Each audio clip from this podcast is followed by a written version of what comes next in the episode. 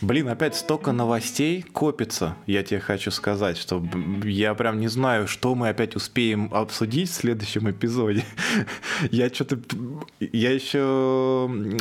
Подписчик наш э, в чате писал по поводу автопати, а что говорит у вас только на Анкоре автопати, ой, не на Анкоре, в Spotify, а дай, дай, дайте хотя бы RSS фид, говорит, я ему дал, и после этого думаю, блин, надо себе завести, я что-то давно не пользовался, раньше как-то часто использовал RSS фид ридер, а потом бросил.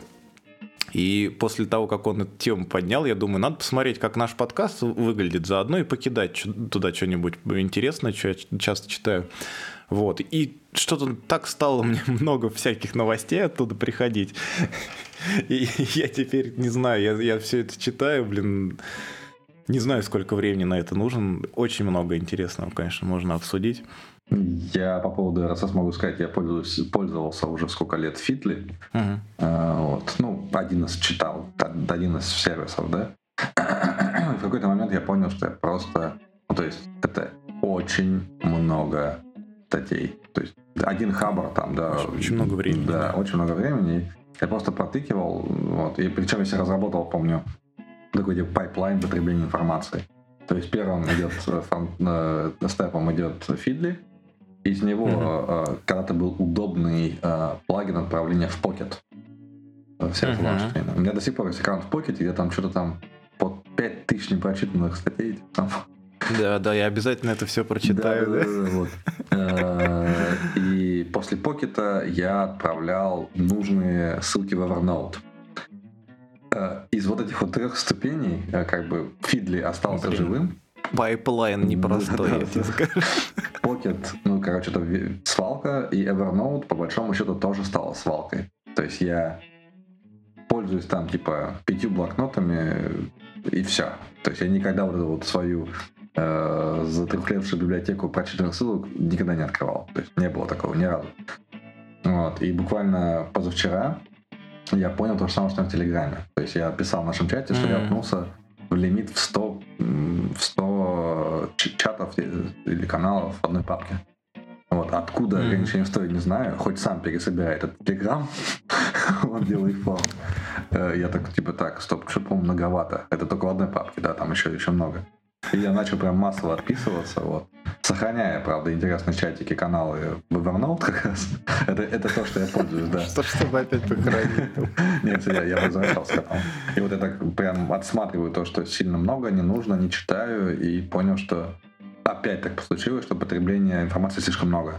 В этот раз это Telegram. Угу. И вот у меня раз примерно в год происходит, что я пытаюсь срезать каналы, но все равно, все равно проходит год, и оно все равно шкалит намного больше, чем я могу этому посвятить времени. Ну, а, в Телеграме 100, кстати, можно неудобно, понимаю, да, сделать несколько папок ну, да, э, да. С, с чатами. Ну, у меня, Мне у меня, в Телеграме... у меня максимум 10 папок, вот я все 10 использую. А, а больше 10 можно Попал делать? Нет. Да. А, тоже, а, ну вот это уже какой-то лимит уже получается, ну, да. да. То есть одно дело, если ты можешь бесконечное количество. Я в Телеграме наткнулся на такую штуку, не наткнулся, точнее, это уже такая поднакопившаяся проблема. Почему-то нельзя э, какие-то каналы или чаты, которые ты хочешь сделать не посылающими тебе уведомления, угу. нет такой функции. То есть ты можешь сделать, чтобы они были замьючены, да. И они тебе именно нотификации такие, типа звуком, не присылают. Угу, Но да. во всех счетчиках сообщений они учитываются и висят. Угу. Вот я бы очень хотел, чтобы можно было на каком-то канале, э, точнее, да это даже не канал касается. У канала, наверное, все-таки есть э, смысл именно в, в получении уведомлений. А в чате, например, есть чат какой-то специализированный, в котором ну, там хочешь вопросы иногда задавать, но не хочешь его терять, чтобы отписываться, подписываться постоянно. И я бы хотел, например, просто полностью его замьютить, не видеть его в списке. Uh-huh. И когда мне надо, зайти туда, написать что-нибудь, например, отмьютить или там чисто мне направленные сообщения получать из него. Но больше, чтобы он ни на каких счетчиках не отображался. И вот такой, к сожалению, штуки нет. А, то есть, чтобы просто была какая-нибудь там точка, что там вместо цифры просто точка, что что-то новое и, есть. Или, например, и, да, да, мне не нужно даже видеть, что там есть что-то новое. То есть, когда я хочу, чтобы я мог включить обратно это отображение, но когда я не хочу, полностью его затушить, но чтобы в списке он оставался. То есть понятно, что это можно сделать, какие-нибудь отдельно ссылки на эти чаты хранить где-нибудь и заходить при необходимости. Да, да, да. Но это как-то заморочено. Может быть, они специально сделали, если у них есть, видишь, еще и ограничения, оказывается, я не знал такое, 10 папок по 100 Я, я, я сейчас смотрю, я, похоже, соврал. Я не помню, я видел 10 mm. папок. Может быть, это было, когда я на андроиде в первый раз создавал. А, ну, может быть, а может, оно меняется, может, сейчас не 10, а 50, например, я не знаю. Не знаю, я смотрю на винде, э, и тут ничего нету, я не знаю, я не буду создавать новое, но ограничений пока не вижу. Uh-huh. Вот. Но 100, 100 э, чатов, флеш-каналов папки, uh-huh. это да. А по поводу вот такой функции, мне кажется, подобная функциональность, ну, это вот такой довольно специфический реквест, да. Э, ну, мне так думается. То есть я, я одно время э, думал о том, что у меня, окей, у меня есть типа вот эти вот каналы, они ну, показываются счетчиком, что сделать? Думал, может быть, зафорвардить каналы типа в RSS, Наверняка есть сервис, который так делает. Есть сервис, который делает наоборот. Берут RSS feed и пушат его в канал Телеграма. Угу. Понятно, что и то, и другое требует какой-то Ну, есть бот, да? кстати, я по нему проверяю, что да, у нас да, запланированный да. эпизод Дата Кофе вышел. Э, в нем просто RSS feed бросаешь, он потом начинает присылать уведомляшки, что это. Но просто понимаешь, э, вот эти чаты многочисленные зачем они мне нужны в этом счетчике? То есть там написано, допустим, 4000 новых сообщений там, или 2000 новых сообщений. Что мне с этой информацией делать? Если это чаты там персональные, где там, я не знаю, 2-3 человека участвуют, и их, может быть, я хочу потенциально увидеть в этом счетчике, и что там какие-то изменения были. А вот такое остальное, которое там сотнями приходит э, ежедневно, обновления. Я, зачем они мне нужны в количестве, я не знаю. То есть мне вот эта часть ну, непонятна да. немного. А еще очень странная штука, если про Телеграм заговорили. А, пришлось недавно пообщаться по видеосвязи. Во-первых, там отвратительное качество картинки по видеосвязи в Телеграме. Вот. И самая странная штука. А, в общем, если ты сворачиваешь, переходишь куда-то на другое приложение, по крайней мере, это в macOS такая штука, возвращаешься в Telegram, если кто-то у тебя был на видеосвязи, то ты не видишь это окно. В приложении висит зелененькая плашка, что типа есть активный звонок, но ты ничего из этого звонка mm. не видишь. И каждый раз при возвращении в приложение тебе надо тыкать на эту плашку, и тогда открывается вот это вот окошечко с э, звонком там или с демонстрацией экрана, что там было. Я про это слышал, вот в каком-то подкасте я слышу, что э, ребята жаловались вот именно на это поведение совершенно нелогичное. Причем оно вроде как существует уже пару лет на macOS. Ну, я тут не гарантирую это вот. Uh-huh. Что слышал, то, то и говорю.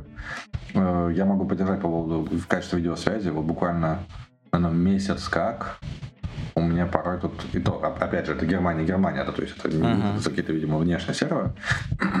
Качество связи было нормальным, вот, видео. Uh-huh. В большинстве случаев это ужасное качество и видео, и аудио. Uh-huh. Вот. И меня, я, я не знаю почему, то есть это виной тому шифрование, но опять же, почему? А вот, э, типа, я так понимаю, что ключами поменялись, и дальше у нас уже есть защищенный канал, в котором, ну, я, я не знаю, наверное, дешифровка шифрованного сообщения происходит, как я думал, достаточно быстро. Может, я не прав.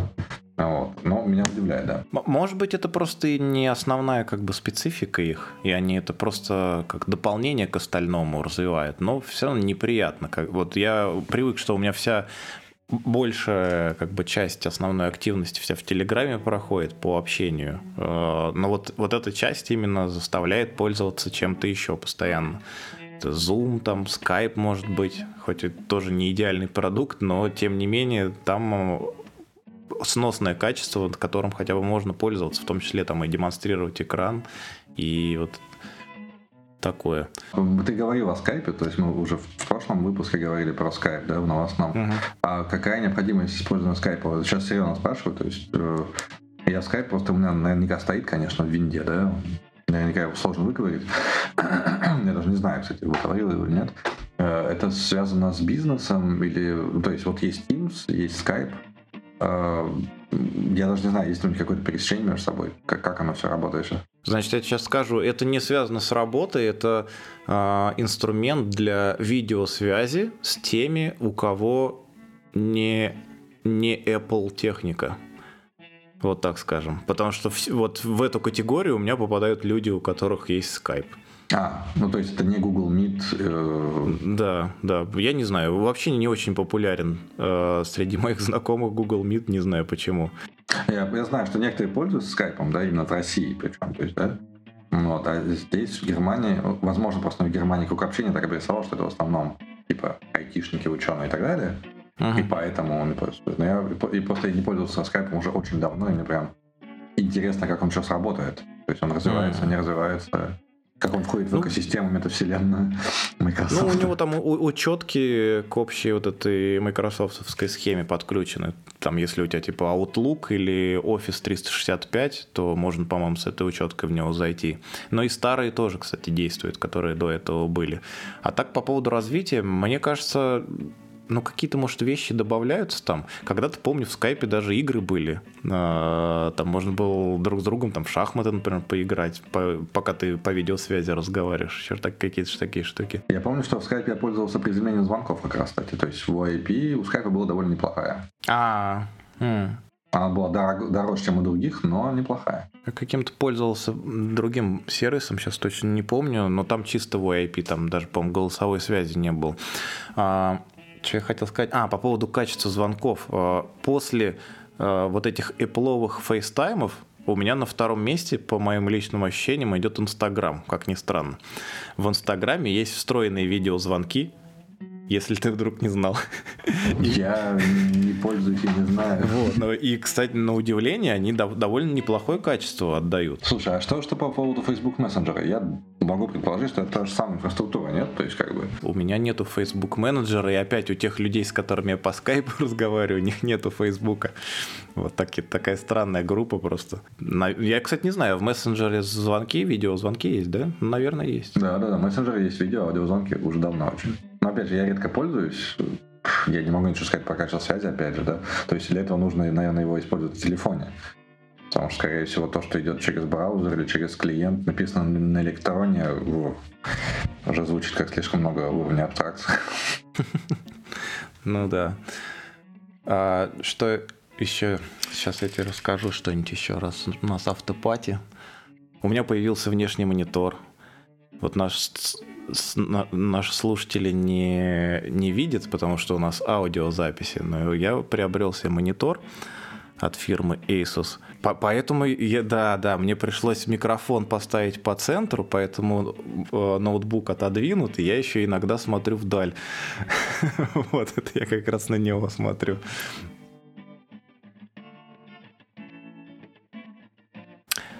Не-не, я э, с ноута и монитор по вот этому USB-C э, подключен. Мне, конечно, нравится. Это некая такая док-станция получилась, потому что в мониторе теперь э, там штук, по-моему, ну, если не 8, то точно 6 USB разъемов. И еще большой плюс, что я к нему теперь могу подрубить вообще все, что я хотел. У, у меня есть домашний сервер, который хоть и должен быть сервером, я все равно иногда хочу глянуть, как не, забыть, как Ubuntu выглядеть и, и подрубиться, посмотреть э, вживую. Вот, соответственно, он подключен к монитору отдельным кабелем, можно в любой момент переключиться.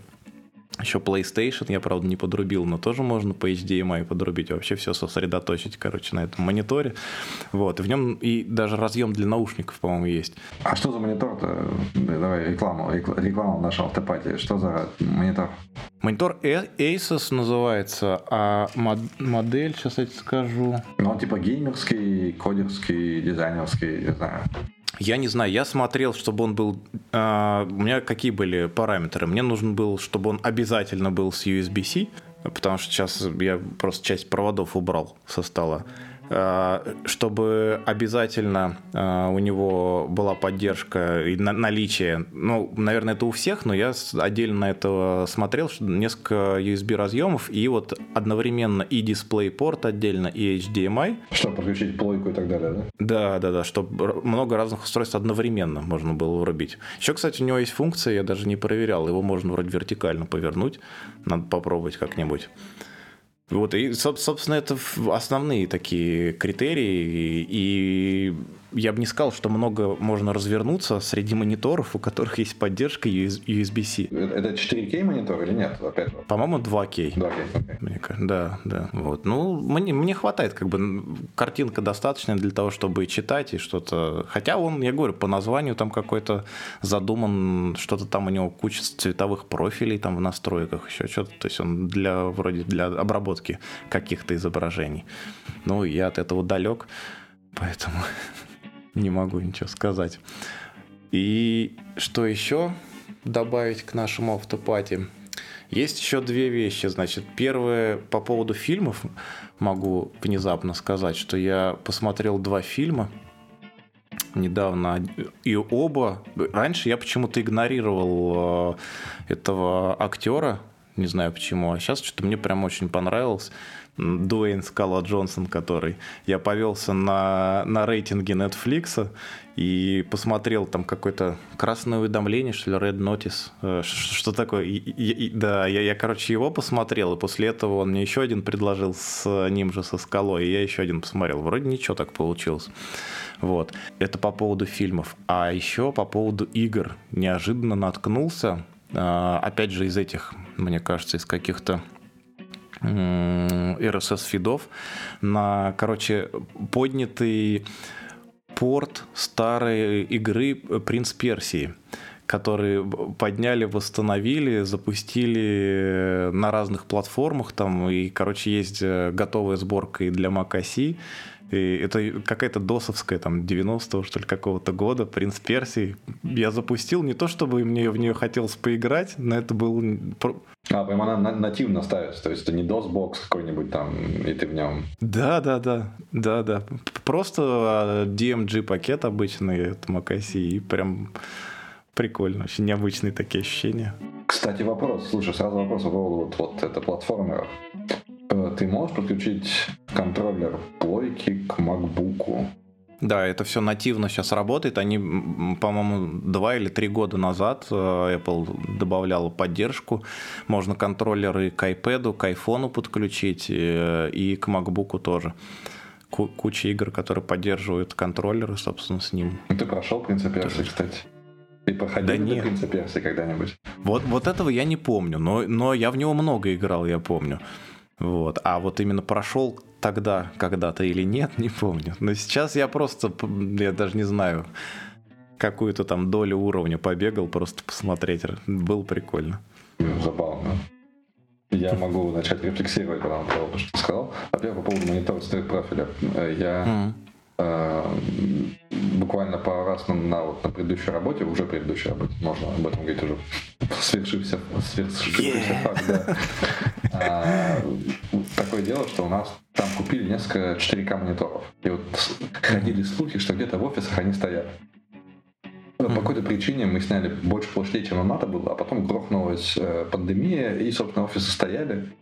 Э, вот, и мониторы тоже. И мониторы тоже, да. И в какой-то момент на одном из кранчей, вот я помню, приехал в один с вечера в офис, и там еще пять человек, и мы сидели, и у нас как раз пришел а, в команду классный парень, э, он такой матерый Java-программист, но он только въезжал в наш код, а код в некоторых местах был просто ужасен. То есть организация кода была плоха. И я был единственный человек, который мог объяснить. То есть нужно было прийти в один с вечера, объяснить, как работает, и уйти в ночь поспать.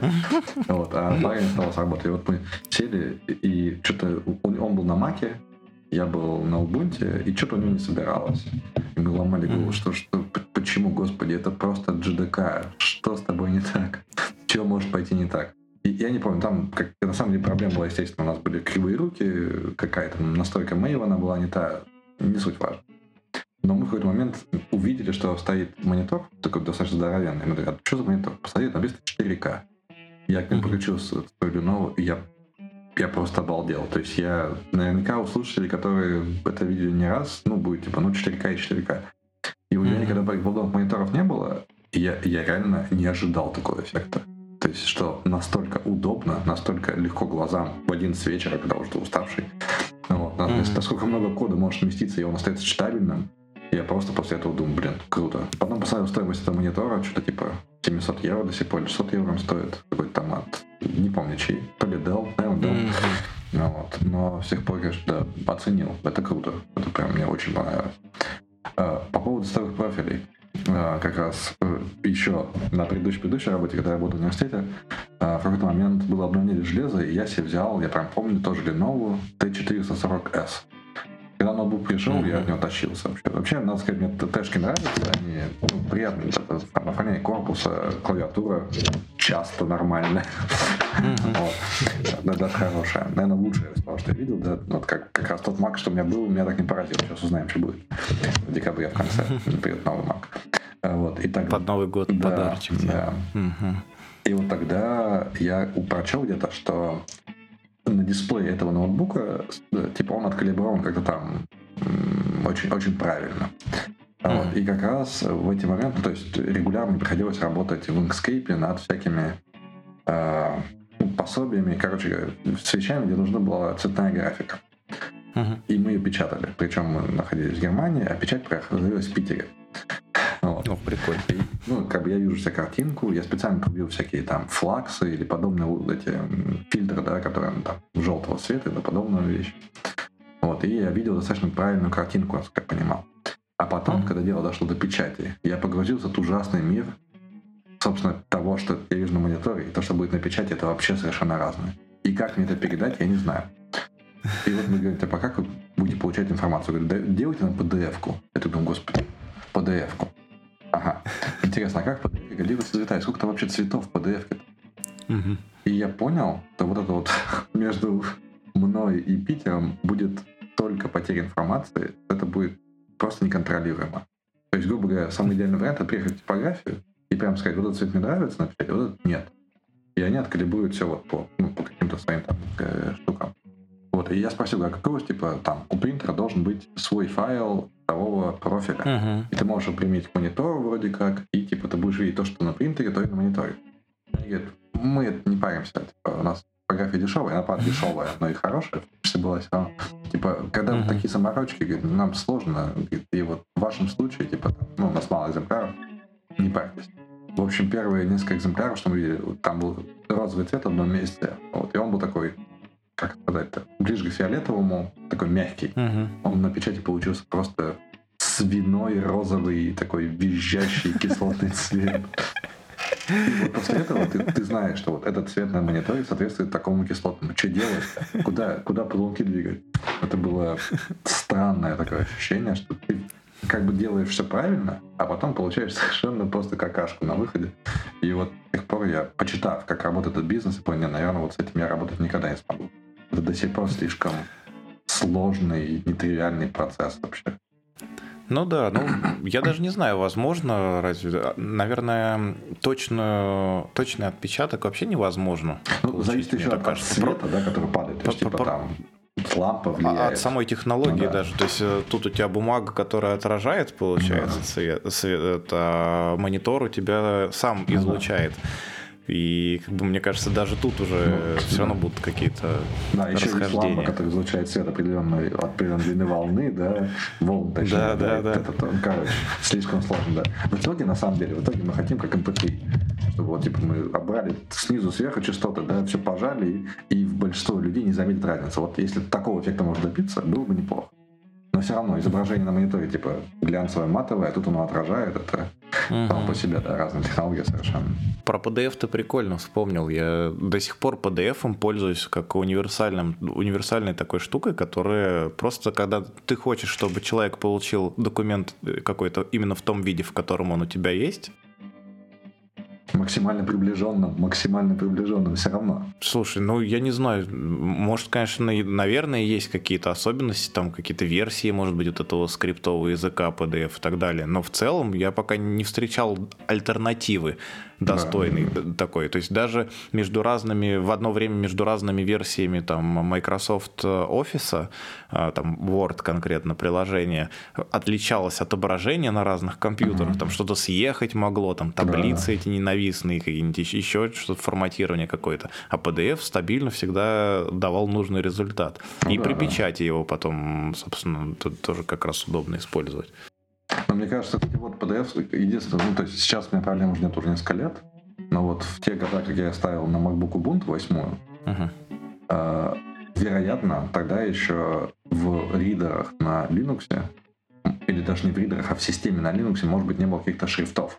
Насколько я знаю, сейчас PDF это типа постскрипт, да, как основа. он же шрифты в себе, по-моему, сейчас вот, держит. Вот там угу. есть опция, насколько я помню, пока не была такая опция, когда создаешь PDF-ку, не зашивать туда шрифты. Mm. То есть, типа, есть и, и тогда могли крикозябры какие-то. Да, да, да. Но это, Понял. конечно, это сейчас, я так понимаю, шрифты лежат там же, и оно все рендерится как, как mm-hmm. надо. Да. Мне, правда, интересно вот этот постскрипт. На нем вообще-то можно писать, то есть можно прям писать постскрипт файл, да, то есть PS файл, его можешь самому написать, но интересно, изменился ли он за последние там несколько лет или нет, или он вот как был, там, сколько он там придуман формат много лет назад, так и остался, без понятия. Да что-то меняется, я уверен. Насколько, правда, вот насколько глобальные изменения, скорее всего, нет, потому что это все равно на что-то бы влияло, и кто-нибудь жаловаться начинал. А я что-то не помню за последнее время, чтобы какие-то жалобы были именно ну, в этой части. Попадаешь. Не знаю, может, просто не попадались как-то из-за того, что не интересовался этой темой. Ты еще затронул вопрос заметок. Pocket я помню. И это прикольная штука. Она, кстати, по-моему, в PDF могла э, рендерить картинки и возвращать потом в PDF насколько я помню. То, то, то есть она не HTML в себе держала, а она именно страничку рендерила и сохраняла, по-моему, PDF, если я не ошибаюсь. Ну или в какой-то другой формат, но там было именно отрендеренное а, представление. Не помню. Okay. Вот. А, я хотел по поводу заметок. Ты какой-то упоминал, по-моему, приложение, в котором сейчас заметки ведешь. И это вроде был не Evernote, что что-то другое. А что это было? Кстати, нам, возможно, нашел гостя, с кем мы про это потом поговорим. Э, там mm. вот это сватовство моего бывшего коллеги. Вот, точнее, коллеги с бывшей работы. Не будем называть имен. Да, да, но я к тому, что это, это не дальние какие-то специалисты по этому делу. И он, такой, у него интересный workflow, как раз ведение типа daily заметок, там, обознания mm-hmm. и так далее. Вот, но я как-то, опять же, раз в год или раз в два года я себе ставлю цель, так, нужно сделать базу знаний. Вот. И начиналось у меня все со SpringPad, такое было приложение. Там была отличная фишка. Это бесконечный уровень вложенности каталогов. Ага. То есть в те времена, когда еще мысль каталогами, да, не хэштегами, а там как бы и каталоги, и хэштеги. Вот. А мне очень каталоги нравились. То есть э, в Evernote, например, вложенность уровень, один уровень вложенности максимум. И это меня, ну, смущает в этих системах. А потом я начал искать альтернативу Evernote, потому что Evernote начал просить денег за все, ну, практически, да. До сих пор на бесплатном, я не плачу им денег. Вот. Но из SpringPad я все экспортировал, импортировал Evernote и больше ничего там, по сути, не трогал, да, то есть только дописываю. А, вроде можно из Evernote вытащить что-то типа Markdown, uh-huh. он будет, потому что Evernote внутри хранит, по-моему, HTML. Не буду врать, я не знаю. Вот. А дальше я нашел всякие альтернативы типа Turtle, это там, э, короче, потом начинается какой-то зоопарк. Э, штуки сфокусированы на приватности, на особенностях хранения и тому подобные вещи. И вот я запомнил Turtle как такое, типа, self-hosted решение, да, чисто вот там один раз пароль забиваешь, и нет шансов потом его восстановить, ничего. То есть вот запаролил, и если ты пароль не помнишь, ну как бы все, там нет никаких других методов, способов, да, это все потом распаковать. И потом я еще наткнулся на, на интересную штуку. Надо сказать, что вся эта вещь, она еще связана не только с ведением заметок, но и с ведением каталогизации файлов. Да, такой общий uh-huh. общей системы вообще типа хранения данных в компьютере. И я помню, что еще давно была такая программа, может помнишь, а ну, я не знаю, сколько это уже не на винде, потому что эта штука я только на винде еще давно. Была такая штука, называлась Archivarius, это локальный поиск. Был когда-то. Uh-huh. Ну, название знакомое. Google, может быть, да. И был Google Desktop Search. Вот. Было. И, типа, под, ну, потом уже, правда, появились вот в MacBook у него своя система uh-huh. индексации, да, там есть в винде тоже свой индекс есть. Вот. И мне недавно стало интересно, а есть ли система, которая использует индексы по современней? То есть, э, например, индексы, которые бы учитывали возможность опечаток в поиске. То есть я хочу искать по всем документам, содержащие вот эти там слова, mm-hmm. ну где-то я опечатался, да, и чтобы у меня был нечеткий поиск, например, да. Это можно сделать, используя современные NLP технологии. Или там вот я нарисовал бобра руками, да, найди мне, пожалуйста, картинки, где подобные бобры. То есть, вот есть что-то подобное, нет. Подобная система есть, но это Google, опять же, действует в своем облаке, да, то есть вот в облаке он ищет людей похожих, похожие пейзажи, похожий документ. Вот. Такого для локальной машины я не нашел, но, опять же, это, наверное, очень сложно. То есть, какой должен быть индекс, собственно, таких штук. Хм. Но возвращаясь к вопросу заметок, я пользуюсь сейчас, ну, просто как момент будет так, короче, простой маркдаун мне хватает за глаза. Вот. Э, и я пользуюсь приложением Notable. Это, по сути, блокнот. Uh-huh. И он смотрит на папку с plain Markdown файлами. Но я поставил себе Obsidian, по-моему, ты про него упоминал. Или Цетлер, да. Вот. Uh-huh. В общем, есть две такие мощные штуки, которые упоминаются всеми. Это Цетлер и Obsidian. Это что-то типа именно для организации графа знаний с бэклинками. Бэклинки преподносятся как уникальная фишка, хотя я еще в своем PhD-тезисе, опять же, это делал. То есть, типа, ты тезисе, ты когда ты, ну, даже в большой статье, ты тыкаешь на ссылку, ты уходишь в конец PDF-документа, там, на 300 страницу куда-нибудь, да? Потом вернуться назад, там есть кнопочка назад, да, иногда. А иногда ее нет. То есть иногда он там почему-то неправильно позиционирует тебя потом в документе. Я подумал, что очень круто иметь кнопочку, типа, где ты тыкаешь на ссылки назад, и он тебя скидывает обратно на страницу. Mm-hmm. Вот. Оказывается, это, да, латих, конечно, это позволяет. Э, ну, сейчас, ты понимаю, в тренде Notable, вот, но многие жалуются на его скорость рендеринга. Как только это развесит, то получается, все становится медленно и некрасиво. Поэтому мой следующий шаг это вот, мы зовем гостя к нам, я надеюсь. Вот, и, он и скажет, как надо. Одна... Ну, он скажет, как он, как он делает, потому что, мне кажется, ответа нет. И я хотел упомянуть еще штуку.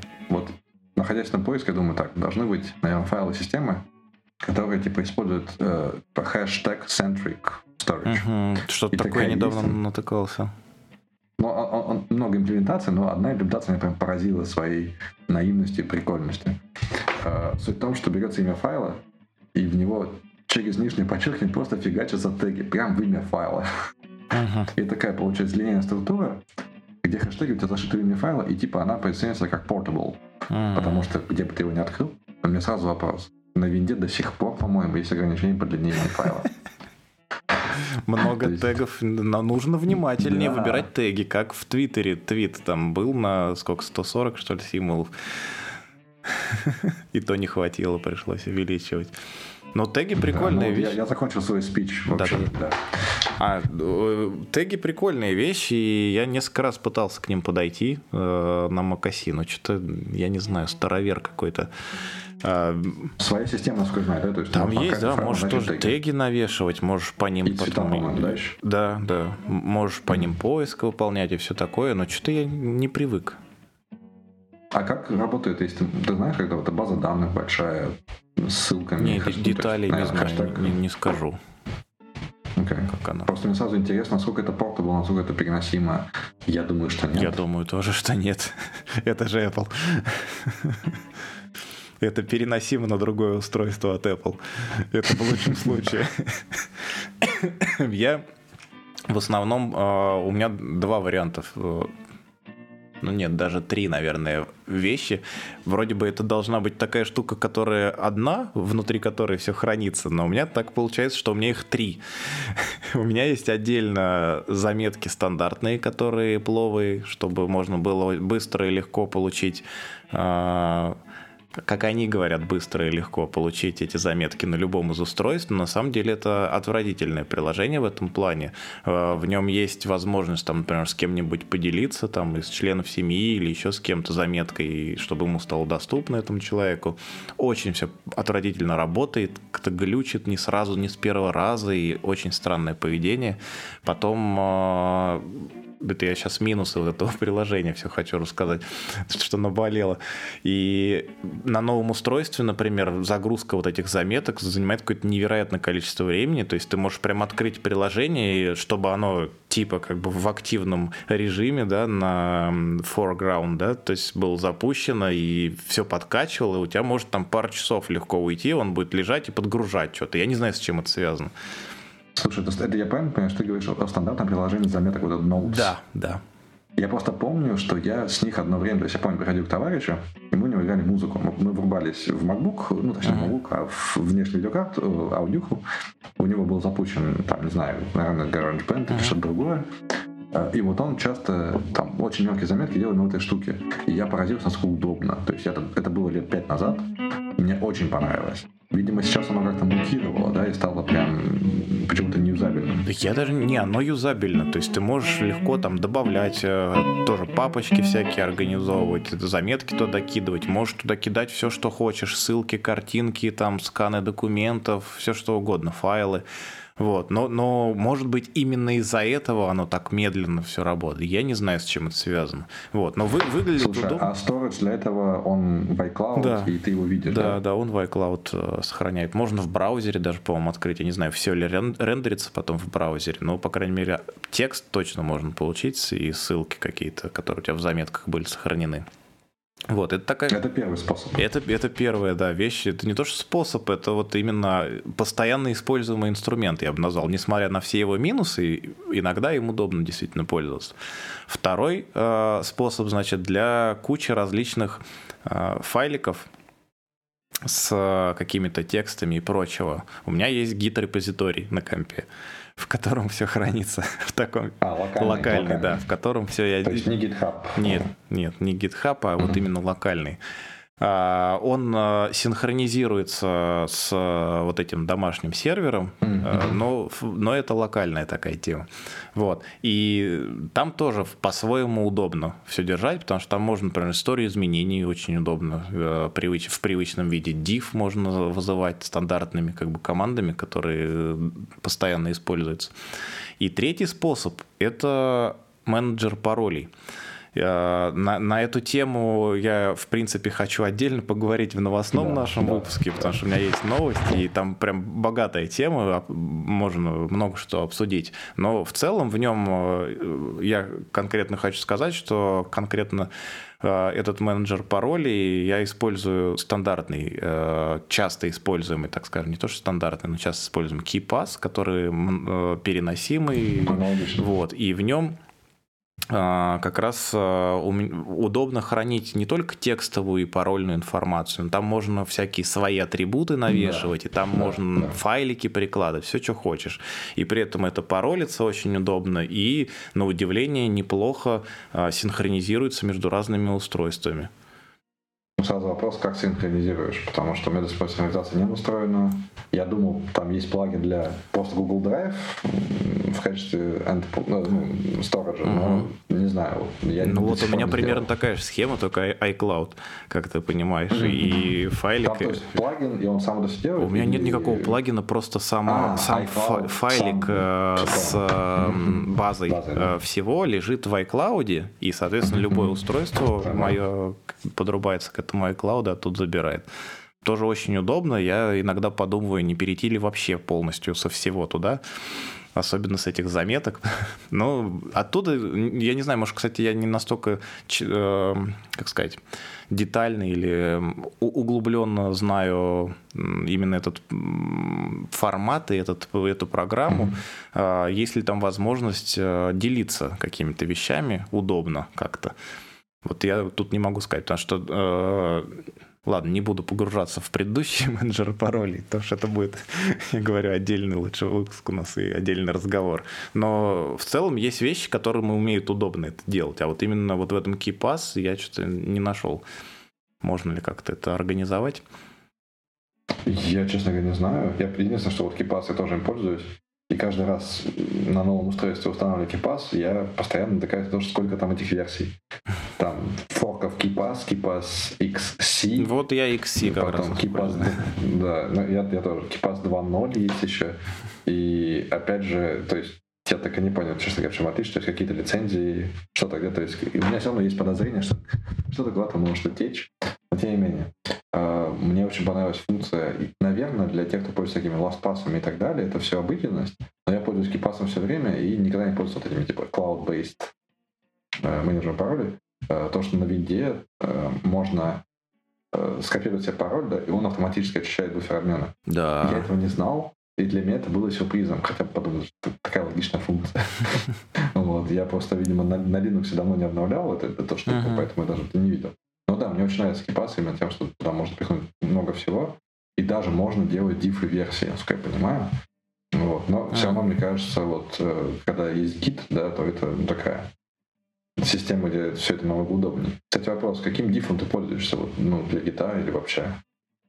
Я а, не настолько, как бы, опять же, частый такой сравниватель файлов. Я стандартом пользуюсь, который в наборе там идет с гитом вместе. Просто git div. В принципе, из-за того, что у меня проекты в основном все бывают на гитхабе, э, наверное, даже больше 50% я разницу смотрю там. Но вот если именно локально что-то нужно из своего посмотреть, то я просто в консоли это делаю. Понятно. А у тебя какой в этом плане опыт? У меня, у меня мелт. В какой-то момент я себе захотел не помню почему. То есть почему-то хотелось себе гуишный div. Угу. Вот. Это говорит э, человек, и... который против всего гуишного. Да, да, да. Вот, э, да, div у меня, у меня ну, обычно это IntelliJ все равно div, да, или там PyCharm в моем случае. Вот, но когда это нет, когда, когда не так, я пользуюсь мелдом. Э, не знаю, почему у меня нет обоснования, но именно к нему я привык, и в какой-то момент на работе я очень часто стал делать дифы. Mm. Это касалось обычно всяких CSV файлов, э, где у нас сравнивались там скоро моделей, да, вот, и там в тот момент, когда вдруг выясняется, что вроде бы все должно быть полностью reproducible, да, один в один, какая-то цифра не пошла не так, вот тут начинается этот ад дифов, и очень удобно оказался этот инструмент. Хотя наверняка есть другие, но не такой большой зоопарк, то есть в div туле ты не так много можешь придумать в целом тогда. Там нет какой-то магии в целом. Ну да, да. Ну, наверное, если это большое количество файлов, может, есть смысл как-то это что-нибудь свое набросать на питоне каком-нибудь или на ох. Не уверен. Я, я помню, у нас была задача, как раз опять же связана с работой, в том, что входные данные вроде бы одинаковые, а вот выходные данные разные, хотя модель в среднем вроде бы одинаковая. И на выходе мы сразу, в общем, для э, конечного пользователя нужен был JSON. Uh-huh. И, а JSON был развесистый, то есть там несколько сотен килобайт. Причем не plain, а прям там много уровней вложенности и так далее. И опять же пришлось очень так активно изучать JQ, вот, и вот как раз тот самый коллега, он углубился в эту тему, я в какой-то момент просто перестал понимать эти запросы в GQ, то есть почему так сложно. Вот, и начал искать какие-то дифы для JSON-файлов. Да. Их много есть, но очевидно, что это сложная штука, то есть ее довольно сложно писать. На самом деле, то есть все, все питоновские пакеты, что я для этого нашел, они ну, далеко не так гибки, как я ожидал. То есть я только в момент, когда я начал проблем заниматься, понял, что а, так вот почему так сложно сделать div для JSON. Это, кстати, да, это большая тема. Я недавно тоже, мне нужно было... Идея в том, что нужно было, короче, для кучи разных э, источников этих JSON сделать э, вот эти вот автоматические проверялки, чтобы в случае, если когда когда-нибудь от какого-то из источников вылезает, там, например, новое поле, в JSON, или наоборот, даже там, я не знаю, меняется формат старого, или оно пропадает, что-то вот с этим связанное уведомлять нужных людей о том, что у них могут поменяться данные, где-то может сломаться, а где-то просто появилась новая как бы, часть информации, которую вы могли бы использовать у себя в работе. Я тоже ничего готового не нашел, к сожалению. Есть несколько там не очень, так скажем, а, не очень как сказать, э, поддерживаемых, не очень развиваемых э, сер... не сервисов, а именно инструментов, библиотек там для питона того же. Но вот именно что-то готового не нашел. Пришлось дописывать и дополнять там, и как-то, да, эта ниша почему-то свободна. Ну да, наверное, потому что JSON такой формат со своими, со всем своим набором недостатков, поэтому ничего не поделать. Ну, благо есть он, а не только XML. О, да. Ты начал говорить, кстати, про, про кино. У меня вопрос. Э, ходишь ли ты в кинотеатры? И вообще, как у тебя отношения с кинотеатрами? Да что-то давно нет уже. Я, честно говоря, я потерял... Я даже не знаю. Я не могу сказать, что интерес... Не знаю, как-то... Не тянет, вот я бы так сказал. То есть у нас даже есть такой прикол, мы можем съездить, например, в кинотеатр, купить там попкорна вкусного, свежего, и поехать домой смотреть кино. Или не смотреть кино, а просто попкорна поесть. Но вот именно идти в зал и что-то смотреть, что даже не знаю. Сейчас э, так удобно с разнообразием э, всяких сервисов, этих стриминговых, я даже не знаю. Ну, есть, конечно. А у вас дома какая стоит акустика тогда? Мы, мы не такие искушенные э, эти слушатели и смотрители, чтобы нам что-то э, заморачиваться. Не, никакой особой акустики нет отдельно. Я почему спрашиваю, потому что я сам в кинотеатрах не был года четыре, наверное. То есть я вообще в кинотеатры ходил в свою жизнь, наверное, максимум раз 10. Mm. За всю жизнь. Ну, то есть я, ну, то есть почему-то кинотеатр не мое, и поэтому вот интересно. И я не особо-то смотрю фильмы, как я уже говорил, подкасты слушаю на скорости близко к трем да. Так и фильмы. Каждый раз начинаю смотреть фильм, у меня такое не, не, не, не рациональное чувство такого, знаешь, стыда. Мог бы книжку почитать. И поэтому, если смотрю фильм один, то я тоже так, потихонечку ускоряю. Так, там один и один, один и два. До 8 икс. Как-то, кстати, вот я посмотрел, посмотрел в кавычках, э, где-то, наверное, месяца два назад, у меня был созвон по работе, типа, там, в 9.45, uh-huh. в 9.00 почему-то я пропал из, из рационального мышления и включил брата первого. Uh-huh. И посмотрел брата за примерно 25 минут. Поняв параллельно, что я не помню совершенно этот фильм. И во-вторых, я узнал сюжет брата первого. Uh-huh. Вот. Когда я вышел из этого состояния, знать, что я так сделал. Но Ты такой порыв был, короче. Да, да, да. Мне срочно захотелось в 90 Вот. А, и как хорошо, что, что перемотка так здорово работает и ускоренный просмотр. Ну, а вот в кинотеатре так и не сделаешь. По, по поводу просмотра еще один интересный факт для себя обнаружил. Надо будет у Дины уточнить. Жалко, что ее нет сегодня. Спросить как раз хотел. А, в общем, у меня нет этих наушников, которые беспроводные, но у меня есть у супруги AirPods Pro, которые типа самые там навороченные. И я... Э, Это которые большие? Не-не-не, которые... которые маленькие, а. но из маленьких самые навороченные. Вот. Такие, как они, вкладыши называются, по-моему, да, вот которые... Да, вот. Да. И я недавно смотрел, короче, на iPad, не помню, что начал смотреть, друзей в очередной раз начал пересматривать. Э, и, короче, отвернулся от него. Нет, лучше сначала начну. Значит, э, во-первых, да, тут забыть могу потом.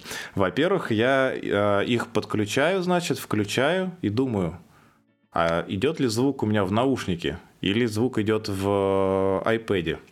Снимаю наушники, включаю, нажимаю play, слышу звук из iPad. Наушники не подключены. Что за фигня? Начинаю разбираться, короче. Но это же Apple. Э, нужно надеть наушники, чтобы звук пошел в наушники, А-а-а. понимаешь? Они автоматом там отрубаются как-то. Вот. И, и я в итоге так и не нашел способа, наверное, а, супруга опять подсказала, что если бы я один оставил наушник, то я бы мог слышать угу. э, все-таки откуда именно звук. Но из-за того, что у меня два были активны, я снимаю один, и они оба почему-то у меня отключались. Короче, это очень необычная такая штука. А второй прикольный момент в том, что я отворачивался от этого iPad, Угу. Что-то там, я не знаю, чашку взять или еще что-то. И, и он поузил? Не, прикольнее. Я в какой-то момент понял, что у меня меняется расположение источника звука, когда а, я э, в этих наушниках. То есть я повернулся...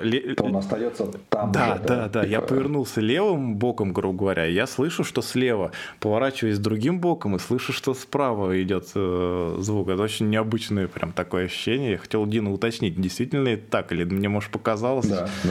А, ты, ты знаешь об этом, да? Да, да, я, к сожалению, слушаю подкасты про это тоже. Это как-то там они назвали технологию. У меня вопрос, зачем? То есть вот первый вопрос. Когда я снимаю наушники, я ну, не ожидаю совершенно, что они перестанут работать. То есть мне кажется, в этот момент вот, э, автоматизация, она какая... Ну, то есть для меня это было бы прям шокирующий experience, наверное. Да, мне еще предстоит это узнать. Over-engineered. Да, да. То есть, может быть, наверное, они делали исследования, и типа большинству пользователей это удобно, но я не представляю, то есть у меня вдруг забрали часть контроля, которая для меня типа совершенно естественная. Как и, кстати, с источником звука, то есть как бы я как раз отворачиваюсь не чтобы у меня звук поменялся, а чтобы он не поменялся. Ну а как не поменялся? Ну, смотри, вот э, две части, да, э, разберем. Во-первых, я не знаю, во всех ли типах вот этих AirPods э, одинаковое поведение по поводу снятия, но там ведь идея какая? Там есть функция шумоподавления активного. Да. И, соответственно, если ты снимешь хотя бы один наушник, во всей этой истории уже пропадает смысл. Потому что ты ухом, да. в котором да. нету наушника, как бы перестаешь пользоваться вот этим шумоподавлением, оно в целом не очень уже начинает да. работать. Вот. Это первая часть. Поэтому, ну, в какой-то смысл есть. Но и в целом это Apple. Apple лучше знать, что тебе, к чему ты должен привыкнуть и что тебе должно нравиться. Вот. Это надо помнить. Вот. А по поводу того, что когда ты отворачиваешься от источника, мне кажется, это наоборот логичным. А, допустим, у тебя на стене висит телевизор, ты смотришь кино, и ты, например, перемещаешься по комнате, но ты все равно хочешь, чтобы там кто-то был слева, кто-то uh-huh. справа относительно этого места. Мне кажется, uh-huh. это помогает немножко больше погрузиться в саму атмосферу происходящего. У меня такое, по крайней мере, ощущение, ощущение сложилось. Сейчас я, я понял, о чем речь. Да, наверное, да, наверное, это особо прикольно при игре, при играх, ну, опять, при играх ты сидишь на месте, скорее всего, окей, сейчас скажу, это, вот наверное, при играх VR. Который... Да, при играх VR. Надо попробовать. Вот. Да. Кстати, Я у Дины есть опять и, и, и VR, и, и... и так идет ориентировано. Слушай, VR ты не будешь снимать наушники или... Не-не-не, не про снимать, я говорю про то, что источник остается там, где он и должен быть. Вот это... Ну, я почти уверен, что, что в VR-играх это уже, типа, сделано. Так а там же только очки, разве нет? А, слушай, не знаю. Что это? Да, слушай, я не подумал о том, что если ориентировка да, это интересно. Вот так, можно было у Дины, я говорю, у нее и VR-очки есть, и наушники есть эти. Я уверен, у нее есть такой опыт, надо только у нее спросить. Было бы интересно. Я хотел сказать мысль, что вот как раз говоря о том, ты про это уже не раз упоминал, что типа Apple знает как да, Да, да. И вот на, на телефоне, да, ты говоришь, что вот на телефоне я хочу, чтобы вот было Apple знает, Apple сделал, и вот хорошо. Пусть так будет, да? Меньше контроля, меньше решений. Вероятно, вот в этих случаях, когда ты мне описываешь, у меня мозг взрывается. То есть я пытаюсь себе представить. Наверное, к этому привыкаешь, и потом по-другому думаешь, а что так плохо-то было? То есть, наверное, в этом есть какой-то прикол, просто нужно привыкнуть адаптироваться к этому. Ну, потому что, не знаю, у меня до сих пор есть наушники, э, у меня были какие-то беспроводные, кстати, жалко, что они потерялись при переезде. Э, Sony CI300, по-моему. В общем, это обычные наушники с проводочком, потому что я не люблю вот эти вот True Wireless. Я уверен, что я потеряю. Мне нравится, чтобы они были, как-то их ощущал uh-huh. телесно. У них, на удивление, очень хорошее качество передачи музыки. То есть для Bluetooth, да, хорошо. Вот, но я их потерял, и поэтому достал свой старый девайс. Это блутусные передатчики, в которых втыкаю свои первые попавшиеся старые проводные uh-huh. наушники. И пользуюсь ими. И находясь вот в этой парадигме старых древних устройств, переходя в такую парадигму, где совершенно новые способы вообще использования этих устройств, да, то есть то, что такое может быть, наверное, вначале мне мозг взорвет. Да, взорвет. Оно периодически будет продолжать взрывать. Понимаешь, у меня так. Но, но в какой-то момент все равно, э, я не могу сказать про все, но вот, вот, вот эти заметки, например, до сих пор, я хоть там, как это, ежики плакали, кололись, но продолжали есть кактус, так же я с этими заметками. То есть я все равно продолжаю ими пользоваться. Но вот э, одно из недавних, мне кажется, я даже как-то говорил в одном из эпизодов Data Coffee э, по поводу того, что Safari испортили в конец на мобильных устройствах, устройствах и перенесли эту, э, будь она неладна, адресную строку вниз, когда все привыкли, что они вверху, везде, во всех устройствах и так далее. Так я привык к этому. Мне сейчас уже кажется, что это удобнее, потому что мне не надо теперь тянуться mm-hmm. вверх. У меня еще старенький э, этот 6s Plus, mm-hmm. достаточно большой, до верхней э, как бы части экрана не всегда удобно тянуться, и либо приходится перекладывать там из руки в руку, mm-hmm. либо у него есть возможность э, по двойному этому вот тапу он уменьшает, э, двигает как бы верхнюю а. часть, и можно таким да. образом до верха дотянуться. Но теперь не нужно этого делать в браузере. Это... Она скрывается, да? То есть по времени да, скролла она да, скрывается. Да, но это так всегда было. Мне вопрос, как часто ты тыкаешь строку адреса в браузере на, на телефоне? Ну, постоянно, когда я не рядом с компьютером. Ты, ты правда что-то в нее вводишь? Ну, конечно. Типа, ну, ты имеешь в виду поиск или что? Да. А, окей. Не, окей, окей, да, да, да. Согласен. Просто я, у меня на самом деле использование браузера на телефоне довольно редкое. Это обычно открытие ссылок там, из Телеграма. Ну, mm. поэтому, поэтому я такой говорю, окей, тогда понятно. Наверное, тогда, тогда логично, слушай. Но опять же, да, вот ты уже привык, да, и уже даже, уже даже нормально. Да, нормально. Я, мне непонятно, почему раньше так сразу не делали все. Понимаешь, вот, как они действуют на меня. Зависимый, наверное, зависимый человек. Есть одна, э, но это сейчас не проблема, я бы не назвал это проблемой, но недостатком назвал скорее на Mac OS, на настольной я не нашел иного другого способа, кроме как, который сейчас расскажу.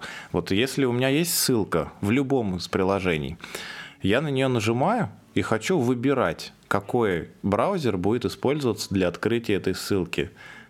Нету никаких других способов, как скачать отдельно специальное приложение, которое висит в системе как браузер, перехватывает все вот эти клики, вот, и дальше можно, там и ряд правил можно настроить, там какое-то ограничение, дальше плати. Вот. Э, либо просто у тебя плашка такая вылезает со всеми установленными браузерами в системе на любой клик, и ты можешь выбрать это мне очень нужно, но вот как по-другому это сделать, я не нашел. Мне казалось, что должно быть что-то свое для этого. Может, правда, людей, которые пользуются разными браузерами, не очень много, но я вот такой, я, я из тех. У меня установлены Chrome, Firefox и Safari, и я использую в течение дня все.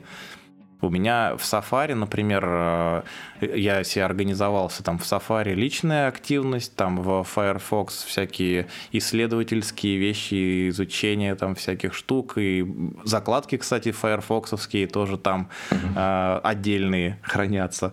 И в Chrome рабочая всякая вещь. В принципе, Safari мне нравится, но мне все-таки удобнее разграничивать вот так вот отдельными именно браузерами. И я никогда не думаю, что если у меня этот браузер, значит я вот это здесь открываю. И плюс куки везде все свои. Сейчас вот в Safari подвезли вот эти группы для вкладок, стало удобно. Есть тоже небольшие недочеты, надеюсь, когда-нибудь исправят. Потому что иногда, например, если я нахожусь в группе вкладок и хочу открыть какую-то ссылку в новой вкладке в этой группе, она, э, это действие открывает новую вкладку без какой-либо ссылки. Пустую. Я не знаю, с чем это связано, может, я что-то не понимаю, надо что-то донастроить где-то. Но должно было бы, по идее, работать автоматически, но не работает. У меня вопрос сразу. Вот, например, у тебя приходит ссылка любая в Telegram. Uh-huh. Ты ее тыкаешь, uh-huh. у тебя перех... этот, работает перехватчик. Да. Да, и он посылает в один браузер. То есть э, правило типа если ссылка открыта из Телеграма, то какой-то браузер? Я, я, правила можно настроить разные. Я просто, во-первых, это, я говорю, это платная часть, я не покупал. Э, это там или подписка, или просто фиксированная плата, не скажу, но не покупал эту часть. Там какой-то минимум, там типа два или три правила можно создать в бесплатной версии. Я просто самой плашкой пользуюсь. То есть э, любую ссылку, которую я открываю, я выбираю явно, в каком браузере мне надо ее открыть. Вот. Это, конечно, дополнительное действие, многие скажут, безусловно, сколько-то отъедает времени в целом, но учитывая то, что мне так нужно, я этот продукт нашел, несказанно рад. Ну, слушай, это довольно интересно, что это не часть системы, или она так скрыта сильно. У меня, у меня работает постоянно Chrome и Firefox. Uh-huh. Вот. Э, как бы да, тоже у меня там в Firefox э, какие-то определенные рабочие дела, кроме основного отлично. И, у меня типа в винде, да, это обычно классический один браузер, да, поэтому если мне что-то надо специально в Firefox, то это открывает специально Firefox. Вот. Ну, и... Так, чтобы автоматизировать, я даже не думал об этом, кстати, почему-то. Ну да, да, там можно, и в зависимости от приложения отправившего, в зависимости от адреса самой ссылки, то есть если ты знаешь, что там адрес относится точно к твоей работе, то смысл тебя спрашивать, вот. И, в принципе, мне в текущей схеме даже все было бы нормально. Я, я бы хотел единственное, что изменить в этом приложении, а, чтобы по умолчанию открывалось, допустим, в Safari все, но если зажата какая-нибудь клавиша на клавиатуре, чтобы вылазила вот эта вот э, подсказочка. Ты прямо сейчас напомню про тему. Я, пока мы говорим, я делаю такие заметки, о чем ты сказал в самом начале, ты сразу затронул множество тем. Э, вот, и сейчас я себе запишу, чтобы не забыть вот мысль, которая сейчас мелькнула. Я хотел добавить назад э, в список. Это первое. А, по поводу заметок у Гугла есть свои Google Notes, и в какой-то момент жизни они оказались мне, э, они оказались мне самыми удобными. Вот, то есть, типа, Google Notes, Google синхронизация, uh-huh. все просто как, просто как, как лопата, прям отлично. Но, черт подери, не Markdown, и, uh-huh. короче говоря, нет. То есть, это исключительный случай. Пока вот Notable и буду пробовать синхронизацию с гитом, это первое про, про, про, про все эти заметочники. А второе, я хотел сказать, я сейчас сказал про игры, да, говорил, про Принц Перси. Uh-huh. Я не знаю, это реклама, не реклама. В общем, я, так как я в игры не играю практически, я думаю, это тоже не особо, да, особенно с новой работой вообще надо до этого. Ну да. Вот. Но иногда хочется, типа, ностальгии, все такое. И вот у меня есть раз в месяц шоу, которое я смотрю, это есть канал stopgame.ru. Uh-huh. А, достаточно большой, кстати не знаю, ну для, для игрового канала это большой канал, то есть больше миллиона подписчиков. У них есть один раз в месяц шоу, называется Refund, где они обозревают э, игры, вышедшие в ранний доступ в Steam. Это всякая индюшатина в основном, такие небольшие проекты. И вот что, я прям наслаждаюсь вот этими маленькими ламповыми проектиками, которые там с пикселизованной графикой а-ля old school или не а-ля old school. А, вот, и с проектами со странными идеями, совершенно полную дичь они игры. Вот. И мне очень нравится, я так посмотрел, как будто поиграл чуть-чуть 40 минут и, и, и, и дальше за работу. Ну, да, я хотел сказать, что мне вот этот формат вообще что-то никогда не заходил, не знаю почему. Э, когда ты смотришь. Ходить на YouTube. Да, да, я не понимаю. Вот я, я несколько раз пытался, но мне всегда хочется... Вот э, ты говоришь, видишь, как интересно, в случае с телефоном тебе нужен контроль. Э, над mm-hmm. устройством. А здесь ты, наоборот, контроля не имеешь, ты просто наблюдатель за всем происходящим. А, а, ну, а у меня... Наблюдатель, я, вот важный момент комментарий. То есть, типа, люди высказывают сомнения об игре и показывают, типа, ее основу, да? Вот. Я просто, вот, я хочу поиграть. Mm-hmm. Мне интересно подкрыть это mm-hmm. все. Но я правда знаю, что нет на это времени. И поэтому, типа, пусть лучше так. Типа, лучше 40 минут, я посмотрю там про 5 каких-то игр, чем я 40 минут буду одну игру только там скачивать, устанавливать, играть, разбираться. Времени на самом деле не так много. Наверное, вот эта причина. Но я в какой-то момент начал стокгольмский синдром, мне начало это нравиться. Да? То есть я некоторые игры, то есть я знаю, никогда не буду в них играть. Но посмотрю, о чем хотя бы. Вот только-только поэтому. Понял. Ну, и то, что ты сказал про э, зажать кнопку, да, и чтобы вот такой был uh-huh. триггер какой-то. А, есть э, замечательная штука, оказывается, если у тебя дома есть устройство типа MIDI, есть множество штук, которые позволяют MIDI-устройство использовать в качестве основной клавиатуры. Вот. И хочу попробовать, потому что это позволяет... Э, у меня педаль, то есть есть педали, такие прям три педальки. По, по USB, которые подключаются? Или MIDI? Да, да, да. А, USB. Нет, они по, по USB, они именно как клавиатура. Uh-huh. Вот. Вообще, они, оказывается, это штука для людей, которые делают, короче, они расшифровывают э, звуковые записи, да, то есть, как они называют, тайпрайтер или uh-huh. того, Останавливать? Тот момент, когда, uh-huh. да, да, останавливать, сдвигать на секунду назад, секунду вперед. Для этого есть отличный, знаешь, отличный сервис, ну, типа, не нейросеть, а просто отличный сервис. Три кнопки Escape F1 F2. Идеально работает вообще. Могу скинуть ссылку, классная штука. Это для Вот. тех, у кого есть на клавиатуре F1 и F2. Черт. Черт. Э, Интересно, что- что там на маке, да. Э, Вот. Чик из F1, это, конечно, было бы ужасно. А, Так вот, у меня есть такой небольшой, небольшой инструмент, называется Korg Nanopad Mini, что-то. В общем, это 8 таких кнопочек мидишных. И можно с помощью приложух, они, кстати, в основном для мака, то есть для винды мало, для мака прям много. Они позволяют мапить на вот эти вот мидишные сигналы все, что угодно. То есть такой макрос по всей системе, что хочешь делаешь. Я хочу попробовать приспособить, пока непонятно чего, потому что когда попробовал приспособить педальки, я понял, что ну, там, я думал на педали сделать типа перевод строки или там или пробел. Но я понял, что я намного быстрее это делаю. Типа, на клавиатуре, Ну, конечно, не па- пальцу Да. совсем немножко нужно, Да. чтобы нажать, да. А, Но какие-то другие штуки вот можно попробовать вот впереди. На подкаст, когда мы соберемся делать Да. онлайн-вещание, можно вырубать микрофон, педали. Да. Это, мне да. кажется, вообще самое то. И плюс какой-нибудь Да. там джингл врубать. Мгм. Вот я про это думал. Ну, как раз вот, наверное, это все-таки MIDI вот эта штучка, Мгм. потому что педаль я не уверен. Там педаль, она такая, у нее есть ход такой, типа, не- непонятно, он кликнул или нет. Мгм. Вот, а на этой штуке, типа, можно прям щелкнуть, и он будет кликать. Я смотрю уже, наверное, года два, мне кажется, на такую панель, э, по-моему, блин, как же она называется? Эль- Эльгато, кажется, что ли, название, не знаю, не слышал такое. Не, это что-то- Короче, это USB-шная такая, вот как ты говоришь, клавиатура. А, Там есть два варианта, по-моему, поменьше, мини и есть побольше. И каждая клавиша еще экран. А, это типа как у Артемия Лебедева было такая штука? Ну, у него нет? была клавиатура. А это вот там, ну, грубо говоря, там, не знаю, 6 кнопок, например, или Мгм. 9, вот что-то в этом духе. И можно, Мгм. например, вешать как раз выключение звука, и ты сразу видишь, выключен он или нет. И там еще какие-то такие вещи. А это прям клавиши, то есть, видишь, это, это тач Нет, это клавиши с экранами. Вау. Да, да, вообще Вау. крутая штука. Но, но она не, не каких-то там бешеных денег стоит. Ну, мне кажется, вполне себе цена оправдана сутью устройства такого даст. Но у тебя же есть та- тачбар. Тачбар у тебя У есть. меня есть, но да, да. Но все равно я на нее все равно посматриваю. Тем более, видишь, от тачбара отказываются. Ну да. Ну вообще, когда это отдельные клавиши, физически это, конечно, очень круто.